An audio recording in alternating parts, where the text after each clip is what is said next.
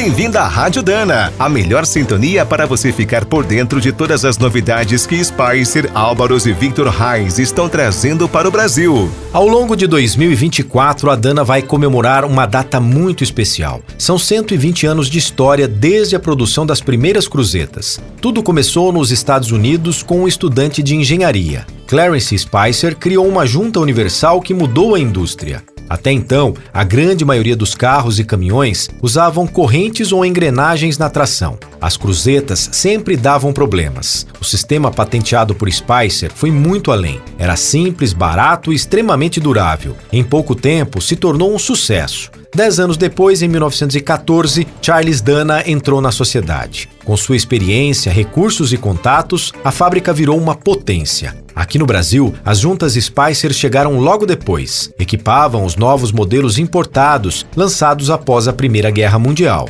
Em 1954, o industrial Ricardo Álvaros viajou do Rio Grande do Sul para os Estados Unidos e fechou uma parceria tecnológica com a Dana. Com o passar dos anos, o grupo assumiu a operação e fez grandes investimentos. Hoje tem cinco complexos industriais em nosso país. Para comemorar os 120 anos, as equipes da Dana estão preparando muitas novidades e marcarão presença nos principais eventos do setor. Você pode acompanhar todas as ações na página dana.com.br Lá também estão os links para as marcas Spicer, Álvaros e Victor Heinz.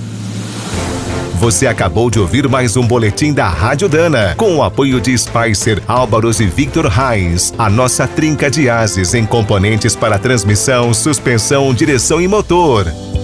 Na hora de escolher as melhores peças para linha leve ou pesada, não fique na dúvida. É Dana? Então manda!